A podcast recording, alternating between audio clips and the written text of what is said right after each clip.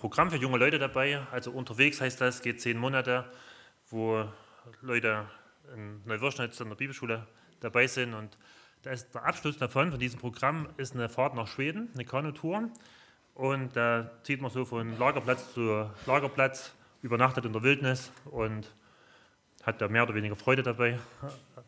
Und vor, vor zwei Jahren haben wir eine andere Tour gemacht als sonst. Also da waren relativ große Seen dabei, die wir überqueren mussten. Und da war es relativ windig. Und da sind wir an einem Tag ist ein Boot gekentert. Und also weil die Wellen so hoch waren und das war für die Leute nicht so angenehm. Und dann die letzte Überfahrt, das war nochmal über einen großen See. Und da war kurz bevor die, der Stelle, wo unser Auto stand, da war nochmal eine Insel, dort haben wir übernachtet. Und es war wieder so eine freie Fläche mit viel Wellen. Und wir hatten dann einen Tag vorher uns aus den Kanus Katamarane gebaut. Also wir haben immer zwei Kanus parallel und vorne und hinten einen kleinen Holzstamm drüber, das festgebunden. Und es hat ganz gut geklappt. Also das war dann wesentlich stabiler, haben dann auf der Insel übernachtet. Und von der Insel bis zum Auto waren es maximal noch zwei Stunden, also bei glatter See. Und am nächsten Tag sind wir dann losgefahren und unser Katamaran nach ein paar Minuten äh, durch das Geschaukel haben sich die, die Knoten gelöst. Und dann hat das alles verschoben. Dann haben wir gesagt, okay, das bringt so nichts, wir reparieren das mal schnell. Und haben das dann auf dem See dann noch alles in Ordnung gebracht. Das hat vielleicht zehn Minuten gedauert. Und als wir dann wieder hochgeguckt haben und an Land gucken, äh, waren wir ziemlich erschrocken, weil das hat uns so weit abgetrieben, also hinter die Insel, hinter der, die Stelle, wo wir losgefahren sind. Und also wir haben dann doppelt so lange gebraucht bis zum Land als ursprünglich geplant. Und da habe ich mir gedacht, in so einem Fall wäre es gut gewesen, einen Anker zu haben. Also, dass man da mal am See äh, so einen Anker auswerfen kann und dann bist du dort fest und wirst nicht abgetrieben. Als Christen äh, sind wir ja auf einer Reise. Also zumindest ist das ein, ein, Bild, was die Bibel oft verwendet. Also das Neue Testament, das heißt, wenn, wenn jemand ähm, ein Leben mit Jesus beginnt, dann hat er ja gehört, dass Jesus zu ihm geredet hat, folge mir nach.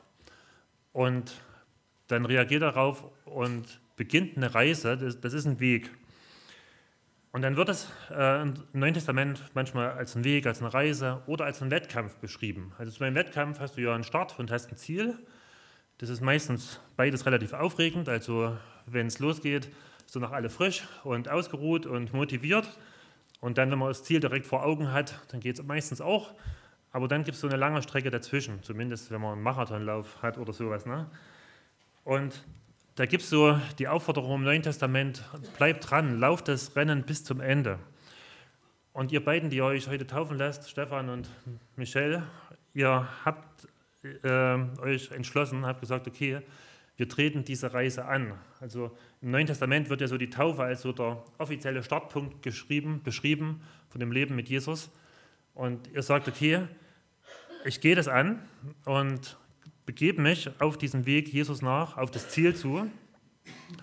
Es gibt ja auch Leute, die, die sitzen so die ganze Zeit auf den Zuschauerrängen. Also die wissen so die Regeln des Rennens, des Wettkampfs, aber machen selber nicht mit. Aber ihr habt euch entschieden, nee, wir machen mit, wir gehen da voll rein und ähm, wollen da am Ziel ankommen.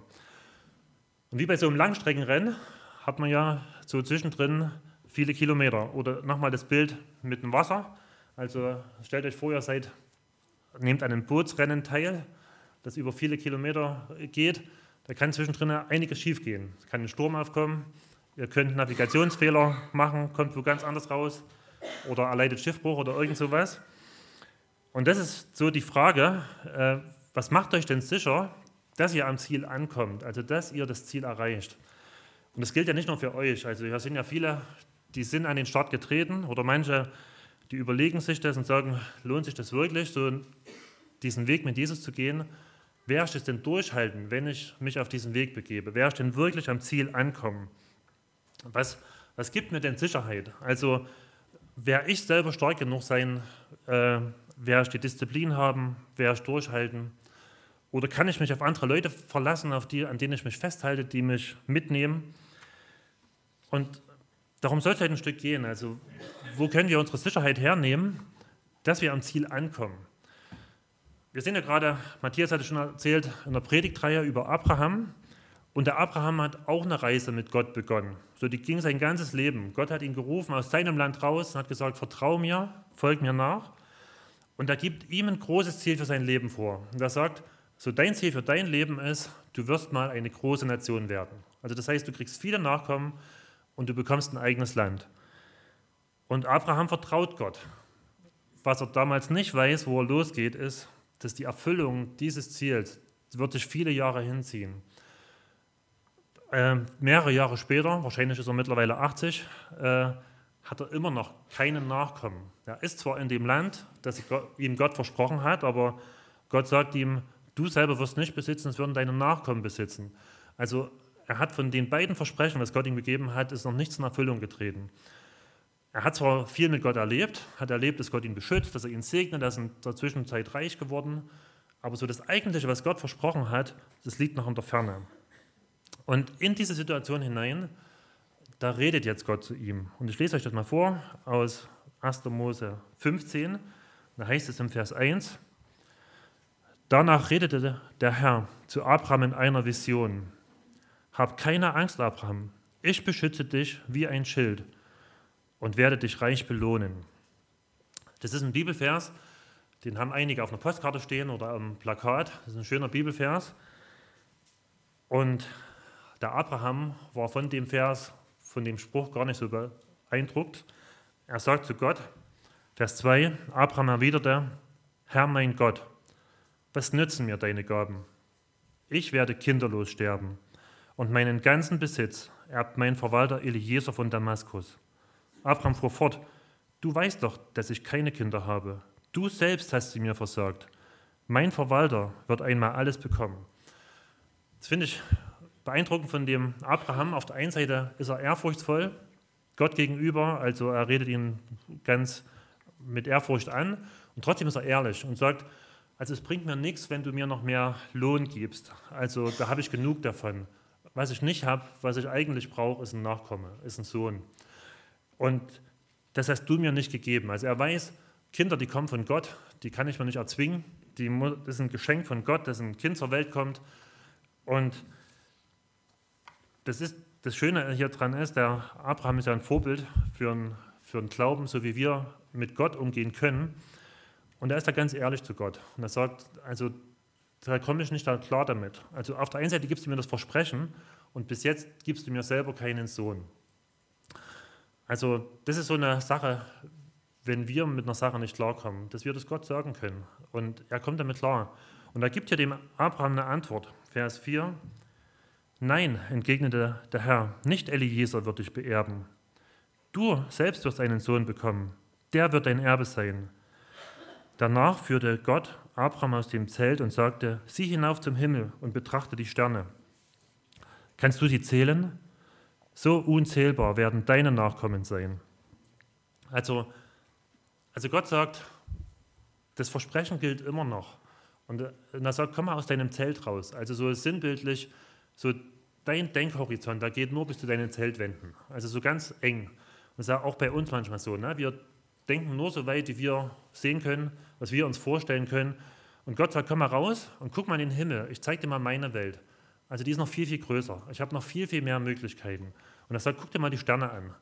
So viele Kinder wirst du haben. Also er verspricht dem Abraham hier eine unzählbar große Volksmenge als Nachkommen.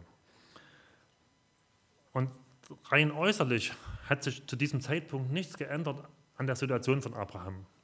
Die Sarah war immer noch nicht schwanger, er hatte immer noch keinen Sohn, aber er hatte diese Zusage von Gott.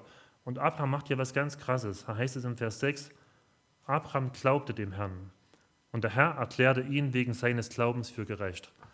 Also Gott gibt ihm hier ein Versprechen, was rein menschlich gesehen, wo man sagt, wenn jemand 80 Jahre alt ist und noch keinen Sohn hat, dann ist es sehr unwahrscheinlich, dass er immer noch einen bekommt.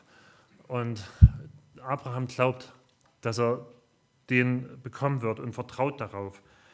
Und dieses, ähm, äh, das ist so Glauben. Ne? Glauben ist, ich, ich verlasse mich auf eine Zusage, die Gott mir gibt. Also Glauben heißt nicht, ich muss mich anstrengen, irgendwie äh, aus mir was herauspressen, sondern Gott gibt mir ein Versprechen und ich sage, ja, das glaube ich. Darauf verlasse ich mich, das stimmt.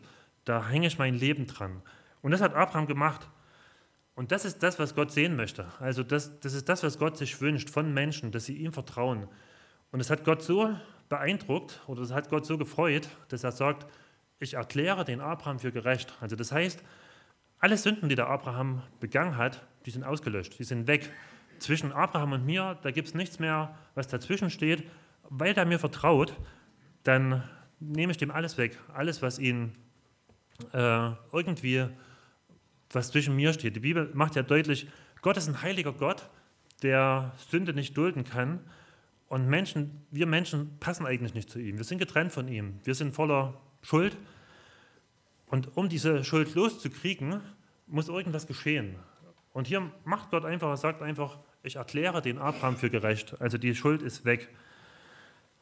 Und das, was, äh, was der Abraham hier macht, das ist eigentlich das, was Gott sich, was Gott sich wünscht, weil das war ja das Problem beim Sündenfall. Da waren die ersten Menschen, die haben Gott misstraut. Also die haben auch ein Wort von Gott gehabt und das haben die angezweifelt. Und haben gesagt, nee, ich vertraue lieber auf die Schlange und glaube lieber das, was der Böse sagt, anstatt das, was Gott sagt. Und hier ist ein Mensch, der hört was völlig Unwahrscheinliches, was menschlich nicht möglich ist und vertraut darauf. Und das, und das sagt Gott, genau das ist eine Haltung, die wünsche ich mir, dass Menschen die haben, dass sie wenn ich was ihnen zusage, dass sie, dass sie darauf vertrauen. Und dieser Satz, der hier steht, Vers 6, der kommt mehrmals im Neuen Testament vor. Also, dass Abraham Gott vertraut und Gott ihn dafür für gerecht erklärt. Da gibt es ein ganzes Kapitel im Neuen Testament, Römer 4, wo Paulus das erklärt. Und er macht deutlich, diesen Glauben möchte Gott bei dir sehen. Weil wir haben auch eine Zusage von Gott bekommen. Die Zusage steht zum Beispiel in Johannes 3, Vers 16. Da steht, so sehr hat Gott die Welt geliebt, damit jeder, der an ihn glaubt, nicht verloren gehe, sondern ewiges Leben habe. Also das heißt, Gott hat seinen Sohn, hat, hat die Welt so sehr geliebt, dass er seinen Sohn hingab, für uns, für, hat ihn ans Kreuz gegeben. Und jeder, der darauf vertraut, der bekommt ewiges Leben. Das heißt, er wird genauso wie der Abraham für gerecht erklärt. Und das ist bei euch passiert, bei euch beiden, bei Michelle und Stefan.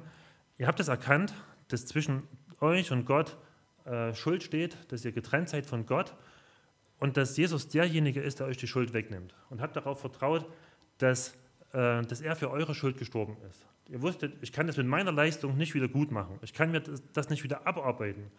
Ich muss mich jetzt nicht anstrengen, um besser zu werden. Und ihr habt Jesus in euer Leben gelassen und Gott hat euch für gerecht erklärt. Das, was hier steht, ne? wer an den Sohn glaubt, der wird gerettet werden das ist bei euch schon Realität. Also ihr habt schon ewiges Leben. Ihr wisst das, das gehört zu euch. Ihr seid vor Gott gerecht.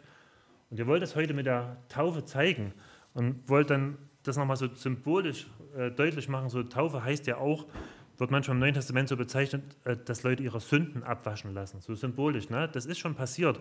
Das passiert nicht durch das Wasser, das passiert durch das, was Jesus macht. Aber die Geschichte geht noch weiter. Und ich lese mal weiter. Am nächsten Tag redet Gott wieder zu Abraham, da heißt es, Gott sagt zu Abraham, ich der Herr habe dich aus Ur in Chaldea geführt, um dir dieses Land zum Besitz zu geben. Also vorher hat Gott die eine Verheißung nochmal wiederholt und hat gesagt, du wirst einen Nachkommen haben. Und jetzt wiederholt Gott die andere Verheißung und sagt, du wirst, deine Nachkommen werden dieses Land haben. Und diese Verheißung, äh, die ist auch für uns wichtig. Im Neuen Testament heißt so der wichtigste Nachkomme von Abraham, das war Jesus selber. Und da heißt es, jeder, der an Jesus glaubt, der gehört, äh, der ist mit ihm verbunden und wird dadurch zu einem Nachkommen von Jesus. Na, da heißt es in Galater 3, Vers 29, wenn ihr aber zu Christus gehört, dann seid ihr auch Nachkommen Abrahams. Und jetzt geht es weiter und dann heißt es, und seid damit entsprechend der Zusage, die Gott ihm gegeben hat, Abrahams rechtmäßige Erben. Das heißt, jeder, der an Jesus glaubt, für den gilt diese Verheißung, dass er dieses Land besitzen wird. Also Gott hat damals dem Abraham das Land Israel versprochen. Und im Neuen Testament wird deutlich, äh, das geht noch viel weiter. In Römer 4 heißt es, dass Abraham zum Erbe der ganzen Welt geworden ist. Also im Alten Testament verspricht Gott ein kleines Stück Land, so das kleine Land Israel. Und im Neuen Testament sehen wir, Gott will eigentlich die ganze Welt zurückhaben und die gibt er den Menschen, die an ihn glauben. Das heißt, wenn du an Jesus glaubst, dann gilt dir diese Verheißung. Du wirst mal auf einer neuen Erde mit Jesus leben, die völlig frei ist von Schuld, von allem Bösen und wo, du, wo diese Verheißung endgültig in Erfüllung geht. Und jetzt könnte man fragen, ähm, wie, wie kann ich mir denn sicher sein? Das hat zumindest der Abraham gefragt. Er fragt hier im Vers 8, Abraham entgegnete, Herr mein Gott, woran soll ich erkennen, dass ich dieses Land jemals besitzen werde? Also vorher glaubt er so sehr und, und hier sagt er, ich möchte dir das gern glauben, aber ich brauche irgendwas, dass ich meinen Anker dort reinsetzen kann. Also ich brauche etwas, was mich sicher macht, dass, ich, dass meine Nachkommen, äh, dass ich das irgendwie mal wirklich erleben werde, dass ich dieses Land äh, besitzen werde. Da steckt ja drin, das eine ist, dass Abraham sagt, kann ich mich auf dich wirklich verlassen? Also gib mir irgendein Zeichen, irgendwas, irgendeinen Beweis, dass ich mich auf dich, Gott, verlassen kann. Und da steckt aber auch drin, wenn Abraham hier fragt, werde ich jemals dieses Land äh, besitzen, äh, da steckt ja auch drin, dass Abraham denken könnte, na vielleicht vermassel ich ja auch. Also ich könnte ja diese Verheißung in Gefahr bringen. Und er kannte sich ja, er wusste ja, dass er nicht perfekt ist und, und denkt, na, wenn Gott schon sein Versprechen hält, wenn ich untreu werde, was passiert denn dann?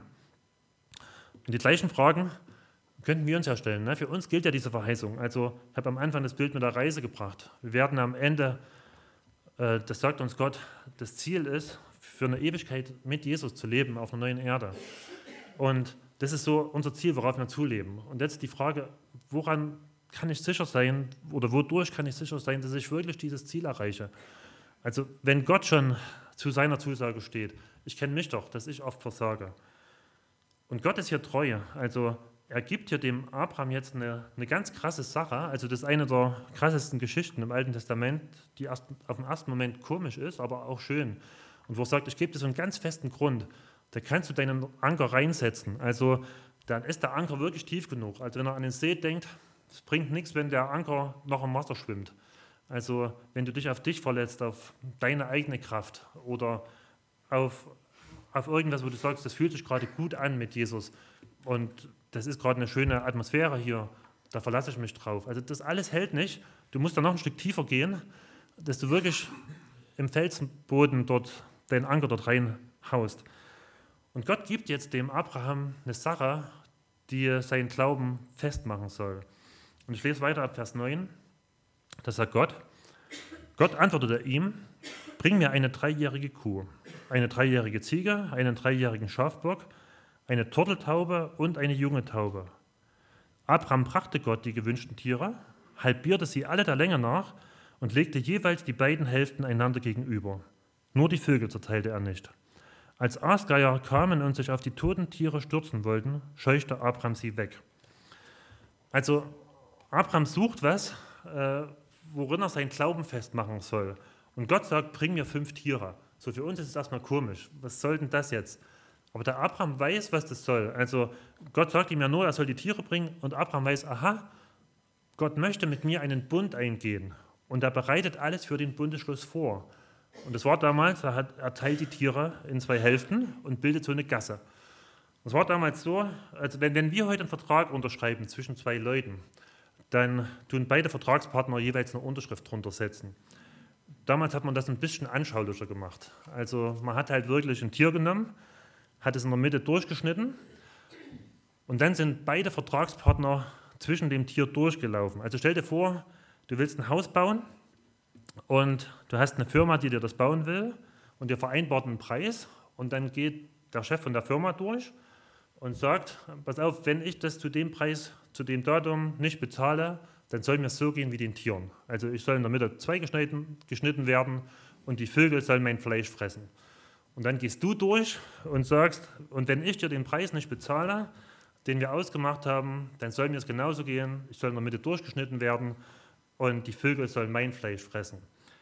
Also wäre ja eine ziemlich krasse Form, einen Vertrag abzuschließen. Ne? Also und das war damals so, also man hat im Prinzip so eine Selbstverfluchung auf sich herabgerufen und hat gesagt, also Gott ist mein Zeuge und wenn ich den Vertrag nicht einhalte, dann soll genau das passieren.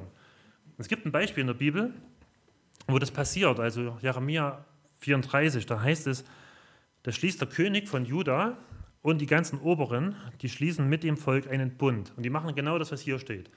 Die nehmen ein Kalb, schneiden es in der Mitte durch.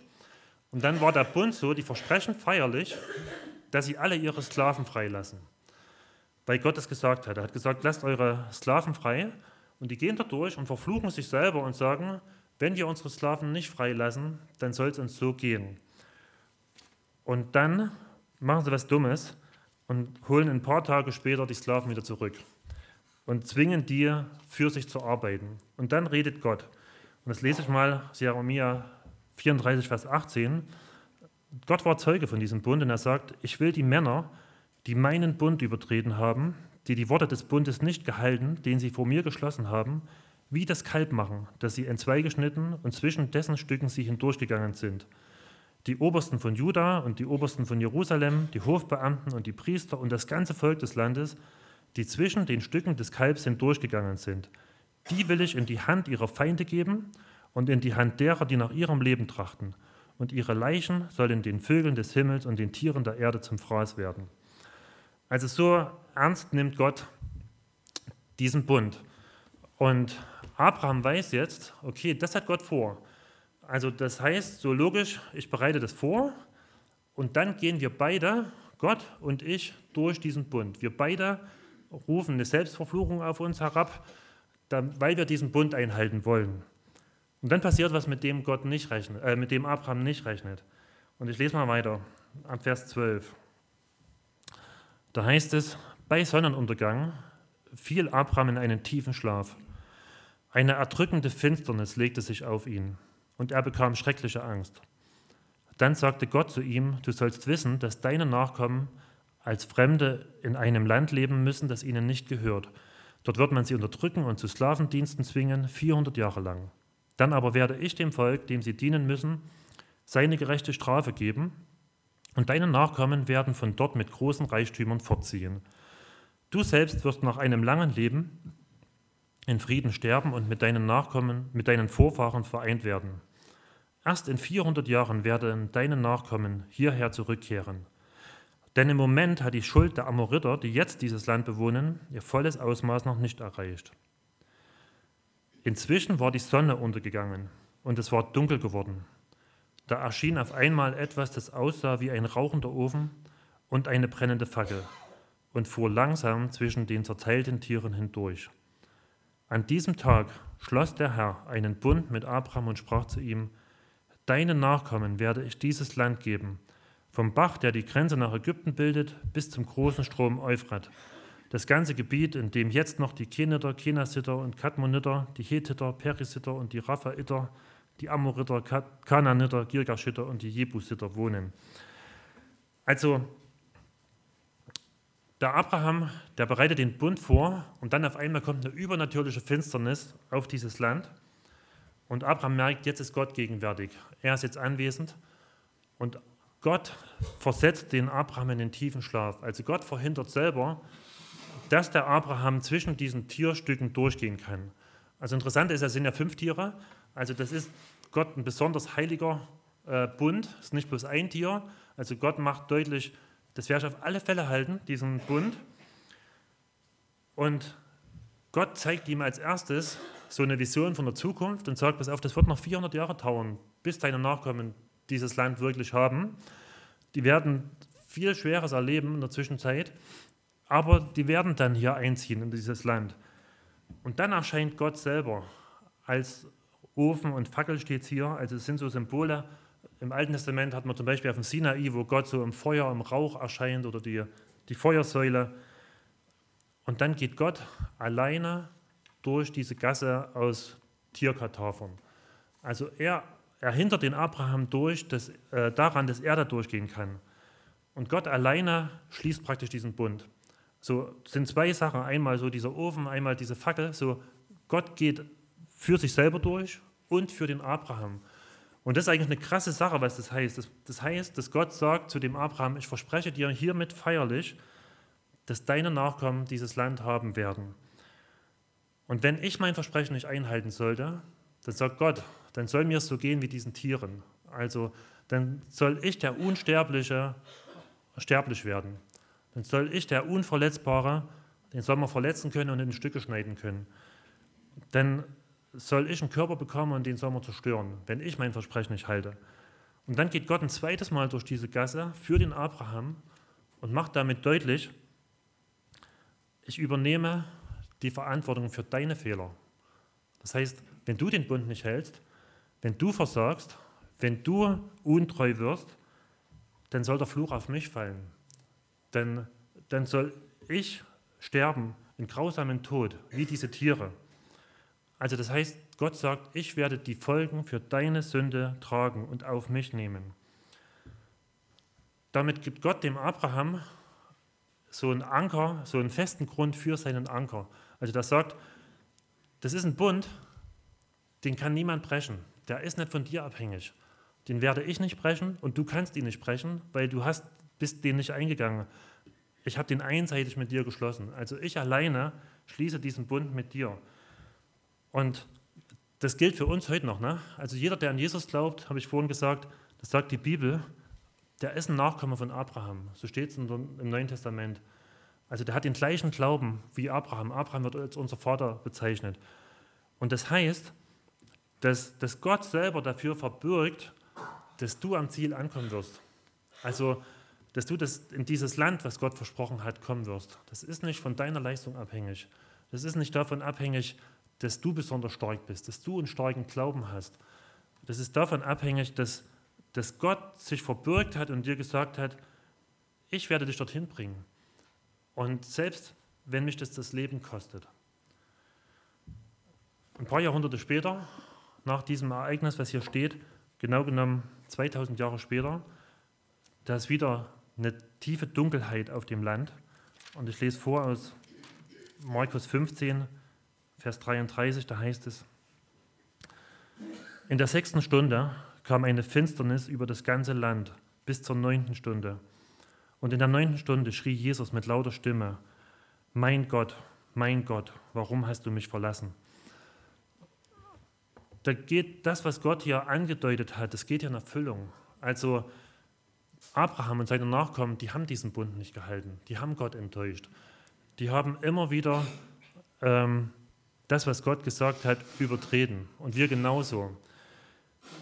In Jesaja 53, Vers, Vers 8, da heißt es nochmal, denn er, also Jesus, er wurde abgeschnitten vom Lande der Lebendigen, also wie diese Tiere. Wegen der Vergehen seines Volkes hat ihn Strafe getroffen. Also da passiert genau das. Also die Nachkommen Abrahams, das Volk Gottes, die sind schuldig geworden und Gott legt die Strafe dafür auf den Messias, auf Jesus.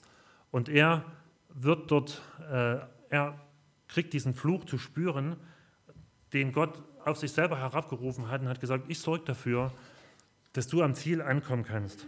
Und dann ist wirklich das Unmögliche passiert. Der unsterbliche Gott ist sterblich geworden. Er hat sich verletzen lassen, er ist misshandelt worden und Jesus hat den Bund, den Gott hier geschlossen hat, für uns erfüllt. Also das heißt, er hat die Verantwortung übernommen, dass wir dieses Rennen bis zu Ende laufen können, dass wir an dem Ziel ankommen. Im Hebräerbrief heißt es mal, Jesus ist der Anfänger und Vollender unseres Glaubens. Also er ruft dich in die Nachfolge und er bringt dich auch zum Ziel. Und das ist eigentlich das Schöne, wenn ihr heute euch taufen lasst dann macht ihr euch mit Jesus eins. Ne? Ihr geht so ins Wasser und ihr sagt damit, so sagt es die Bibel, äh, wenn jemand sich taufen lässt, dass er mit Christus gestorben ist, mit Christus begraben wird, mit Christus aufersteht. Also das heißt, ihr werdet eins mit Jesus. Und das, was für Jesus gilt, gilt für euch.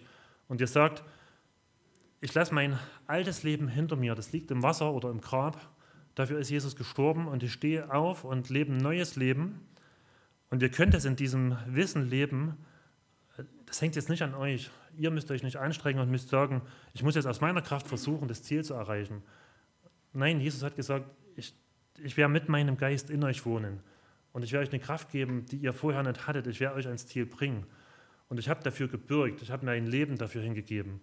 Und das ist einfach ähm, das Schöne, dass, dass wir das wissen dürfen. Egal welche Stürme in dem Leben kommen, von jedem von uns, wo es uns sonst wohin treiben kann mit unserem Lebensboot, wir haben diesen festen Grund, wir können dort unseren Anker reinhauen und können sagen, ich werde nicht vom Ziel abgetrieben und ich werde das Ziel erreichen, weil Jesus dafür verbürgt hat. Ich möchte mal beten und dann singt ihr, glaube ich, ein Lied. Oder Matthias. Lieber Herr Jesus, ich möchte Danke sagen, dass du derjenige bist, der für uns durch diese Gasse gegangen ist und der den Fluch Gottes auf sich genommen hat. Hat du, du hättest es nicht nötig gehabt von deiner Seite aus. Du warst treu. Und Gott hat seinen, äh, seinen Bund gehalten, aber wir haben den immer wieder übertreten. Und du hast dich für uns hingegeben, für unsere Schuld. Das ist so unbegreiflich. Und das ist auch auf der anderen Seite so schön, weil wir, weil wir wissen können, dass unsere Errettung in dir sicher ist. Weil sie nicht von uns abhängt, sondern von dir. Dafür wollen wir dich anbeten und wollen dich loben. Und ich möchte dich auch bitten für Stefan und Michelle, wenn sie sich jetzt bald taufen lassen, dass du sie so ganz stark mit deiner Gegenwart erfüllst und dass sie diese tiefe Freude haben, diese Gewissheit, dass du mit ihnen durch jeden Sturm des Lebens gehst. Amen.